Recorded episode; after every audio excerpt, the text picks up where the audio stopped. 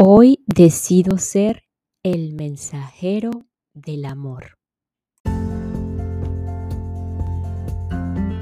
Hola, hola, quien te saluda Carla Berríos en KB en Unión Live, un podcast creado a partir de un propósito vital en donde encontrarás diversas herramientas para ayudarnos juntos en este camino de sanación y así recordar el verdadero ser.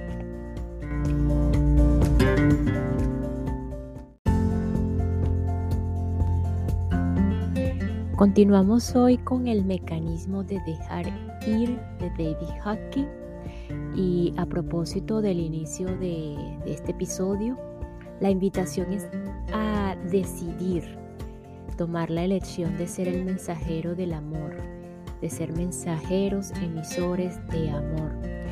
Eh, vamos a enfocarnos en eso y muy importante no sentirnos mal, entregar esto también cuando cuando no lo hemos sido, cuando no hemos sido el mensajero del amor. Recordemos que siempre tenemos la oportunidad de elegir de nuevo, entregar esa culpa, esa culpa que por las veces que hemos sido emisores del miedo en lugar del amor. En esta nueva herramienta de dejar ir, vamos a enfocarnos en esos sentimientos y mecanismos mentales que, pues nos hacen sentirnos culpables y cómo gestionarlos, así como los acontecimientos de la vida y las emociones.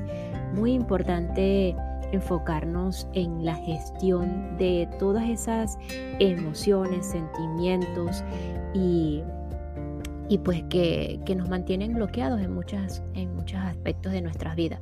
Entonces vamos a ver cómo, cómo lo ve David Hodgkin en su herramienta, en su técnica dejar ir. Así que vamos a continuar.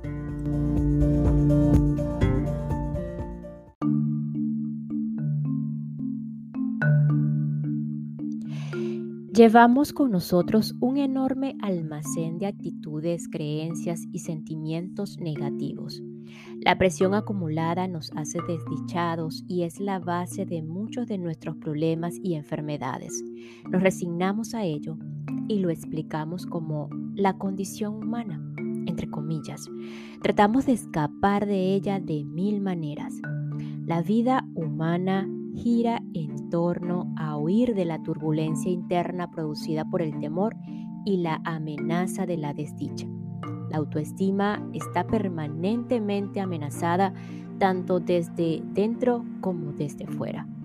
Si echamos un vistazo más profundo a la vida humana, vemos que consiste esencialmente en una larga lucha para escapar de nuestros miedos internos y de las expectativas proyectadas sobre el mundo. Se intercalan periodos de celebración cuando escapamos momentáneamente de los miedos internos, pero ellos siguen ahí, esperándonos.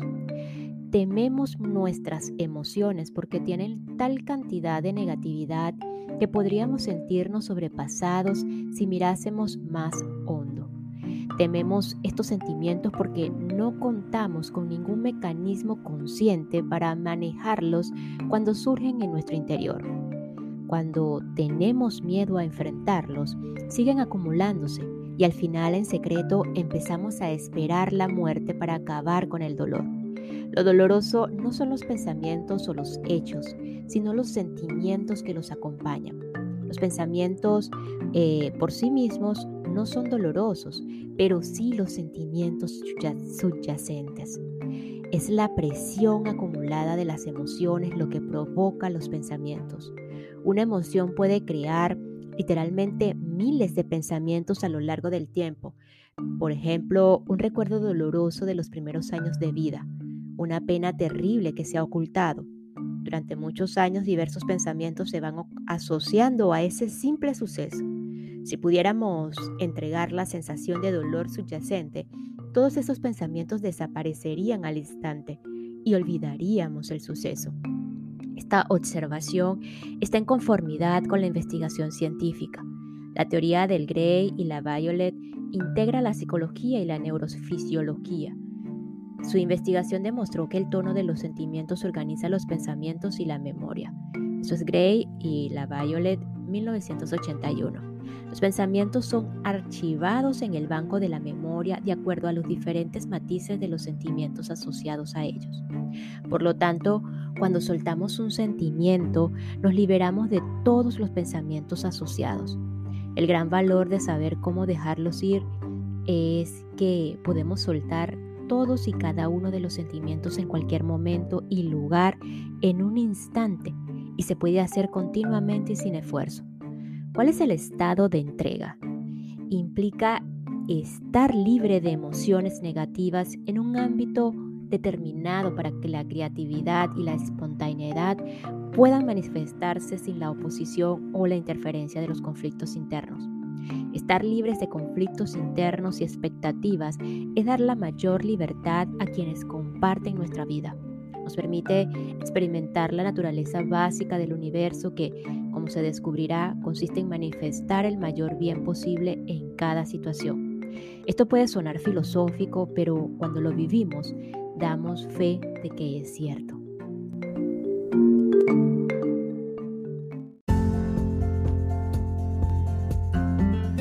Los sentimientos y los mecanismos mentales.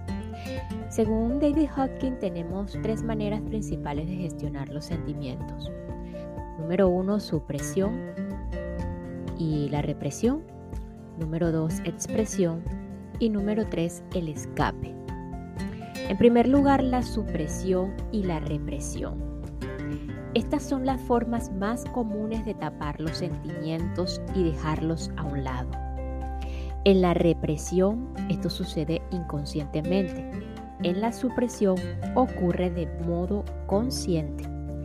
No queremos que nos molesten nuestros sentimientos y además no sabemos qué hacer con ellos. Sorteamos el sufrimiento que nos producen y tratamos de seguir funcionando lo mejor posible. Elegimos los sentimientos que serán suprimidos o reprimidos en conformidad con los programas conscientes e inconscientes que llevamos con nosotros por costumbre social y educación familiar. Luego la presión de los sentimientos suprimidos se manifiesta como irritabilidad, cambios de humor, tensión en los músculos del cuello y la espalda, dolores de cabeza, calambres, trastornos menstruales, colitis, indigestión, insomnio, hipertensión, alergia y otras condiciones somáticas. Reprimimos un sentimiento cuando nos produce tanta culpa y miedo que ni siquiera podemos afrontarlo. Apenas amenaza con emerger, es lanzado instantáneamente al inconsciente. Más adelante el sentimiento reprimido será gestionado de diversas maneras para asegurar que siempre se mantenga fuera de la conciencia de los mecanismos utilizados por la mente para mantener el sentimiento reprimido, la negación y la proyección son quizá los más conocidos, ya que tienden a ir juntos y a reforzarse mutuamente. La negación deriva en bloqueos importantes de las emociones y la maduración. Generalmente va acompañada por el mecanismo de la proyección, como consecuencia de la culpa y el miedo reprimimos el impulso o el sentimiento y negamos su presencia en nosotros. En lugar de sentirlo, lo proyectamos sobre el mundo y los que nos rodean. Experimentamos la sensación de que les pertenece a ellos. Entonces ellos se convierten en el enemigo y la mente busca y encuentra justificación para reforzar la proyección. La culpabilidad se sitúa en las personas, los lugares, las instituciones, los alimentos, las condiciones climáticas, los acontecimientos astrológicos, las condiciones sociales, el destino, Dios, la, suerte, el diablo, los extranjeros, los grupos étnicos, los rivales políticos y otras cosas fuera de nosotros mismos. La proyección es el principal mecanismo utilizado en el mundo de hoy es responsable de todas las guerras, los disturbios y los desórdenes civiles. Incluso se anima a odiar al enemigo para convertirse en un buen ciudadano, entre comillas. Mantenemos nuestra autoestima a costa de los demás y con el tiempo esto deriva en descomposición social. El mecanismo de la proyección subyace a los ataques, la violencia, la agresión y demás formas de destrucción social.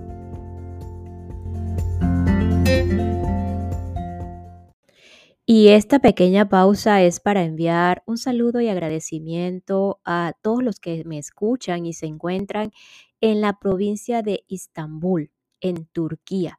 Muchísimas gracias por la receptividad, por escuchar Estambul.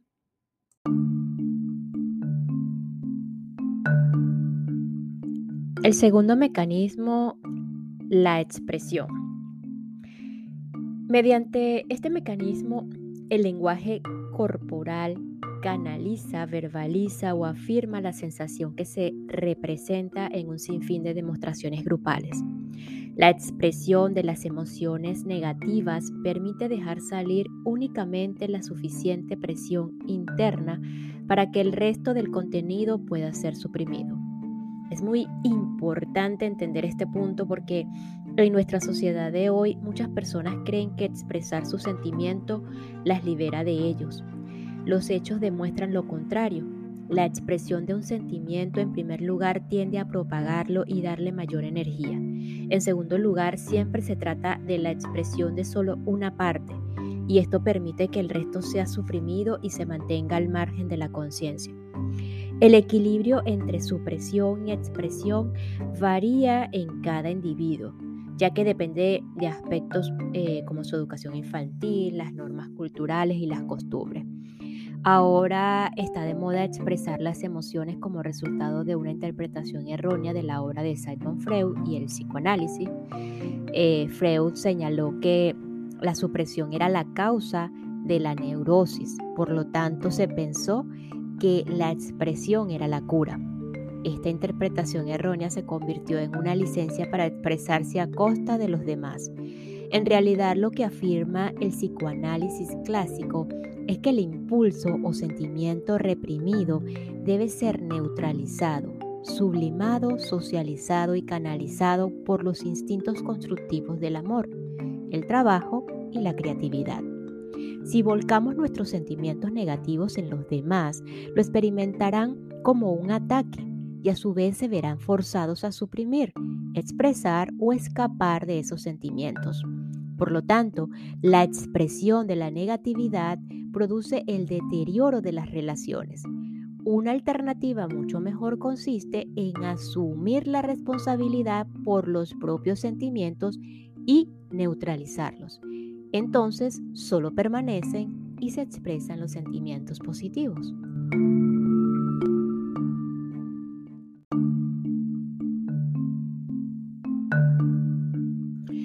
El tercer mecanismo, el escape. El escape es la evitación de los sentimientos a través de la diversión.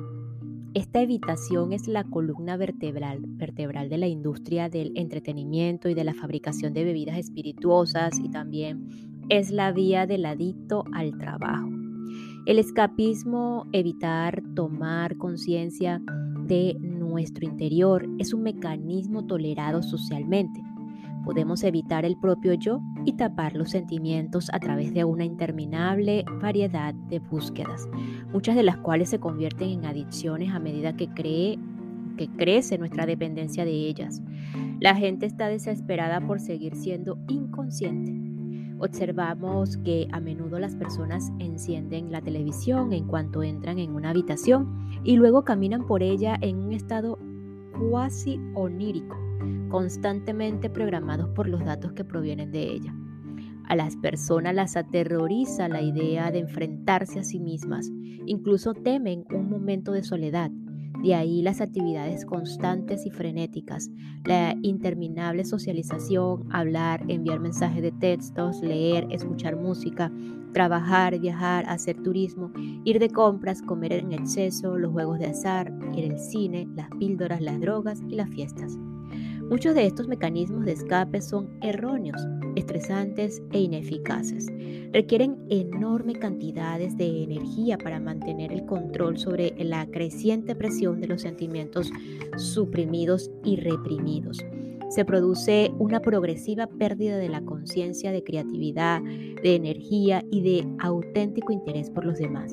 El crecimiento espiritual, espiritual se detiene y finalmente se desarrollan enfermedades físicas y emocionales, se produce el envejecimiento y la muerte prematura. El escape de estos sentimientos reprimidos da como resultado problemas sociales y el aumento del egoísmo y de la crueldad que caracteriza a la sociedad actual. Por encima de todo, el escape tiene el efecto de incapacitar para amar verdaderamente y confiar en otra persona, lo que produce aislamiento emocional y odio hacia uno mismo. En contraste con lo anterior, ¿qué sucede cuando en lugar de esto nos liberamos de un sentimiento?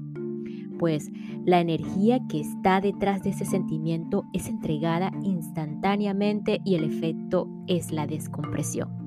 La presión acumulada disminuye a medida que lo vamos soltando. Todo el mundo lo sabe. Cuando soltamos de inmediato nos sentimos mejor.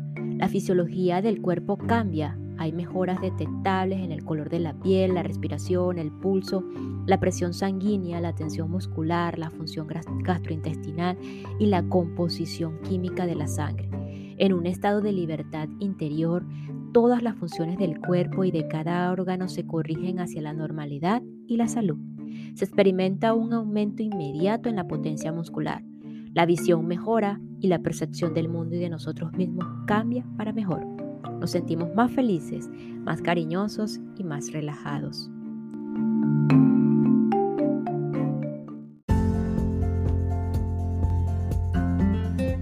Los sentimientos y el estrés. Se presta mucha atención al tema del estrés, sin comprender su naturaleza esencial. Se dice que somos más propensos al estrés que nunca. ¿Cuál es su causa? Ciertamente no los desencadenantes externos. Ellos son meros ejemplos del mecanismo de proyección que he descrito anteriormente. Se piensa que los desencadenantes son los culpables, cuando de hecho lo que sentimos es la descompresión de las emociones reprimidas. Son estos sentimientos reprimidos los que nos hacen vulnerables al estrés externo. En realidad, el verdadero origen del estrés es interno y no externo como a la gente le gustaría creer. La predisposición a reaccionar con miedo, por ejemplo, depende de la cantidad de miedo que ya esté presente en nosotros para ser desencadenado por un estímulo. Cuanto más miedo interno tenemos, más cambia nuestra percepción del mundo ante una expectativa temerosa. Para una persona miedosa, el mundo es un lugar aterrador. Para la persona enfadada, el mundo es un caos de frustración y aflicción. Para la persona culpable, este es un mundo de tentación y pecado. Los ve en todas partes. Lo que tenemos adentro colorea nuestro mundo. Si renunciamos a la culpa, veremos inocencia. En cambio, quien se siente culpable solo ve el mal. La regla básica es que nos centramos en lo que hemos reprimido. El estrés es producto de la presión acumulada por los sentimientos reprimidos y suprimidos. La presión busca alivio y así los acontecimientos externos solo desencadenan lo que hemos estado guardando, tanto consciente como inconscientemente. La energía de los sentimientos bloqueados emerge de nuevo en el sistema nervioso autónomo, causando cambios patológicos que provocan la enfermedad. Un sentimiento negativo produce la inmediata pérdida del 50% de la fortaleza muscular del cuerpo y también la reduce la visión tanto física como mental. El estrés es la reacción emocional a un factor o estímulo, estímulo desencadenante está determinado por los sistemas de creencias y sus presiones emocionales asociadas. No es el estímulo externo, por lo tanto, lo que causa el estrés, sino nuestro grado de reactividad. Cuanto más entregados estemos, menos propensos seremos al estrés. El daño causado por el estrés no es más que el resultado de las propias emociones. La eficacia de dejar ir para reducir las reacciones corporales al estrés se ha demostrado en estudios científicos. Esto lo veremos más adelante en el capítulo 14. Muchos de los programas de reducción del estrés que se ofrecen actualmente no tienen en cuenta el punto esencial. Tratan de aliviar, aliviar las secuelas en lugar de eliminar la causa del estrés mismo o se concentran en los acontecimientos externos. Esto es cómo tratar de bajar la fiebre sin corregir la infección. Por ejemplo, la tensión muscular es el resultado de la ansiedad, el miedo, la ira y la culpa. Un curso sobre técnicas de relajación muscular tendrá un efecto beneficioso muy limitado. En cambio, será mucho más eficaz eliminar el origen de la tensión subyacente, la ira, el miedo, la culpa y los demás sentimientos negativos reprimidos y suprimidos.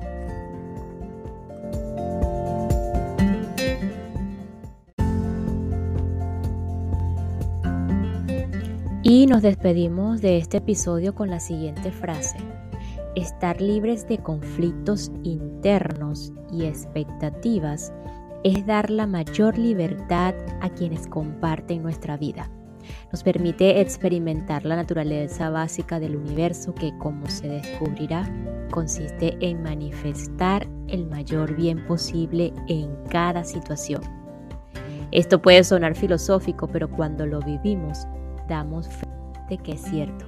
Nos escuchamos en el próximo episodio para continuar con el mecanismo de dejar ir un camino de la liberación o el camino de la liberación de David Hawking.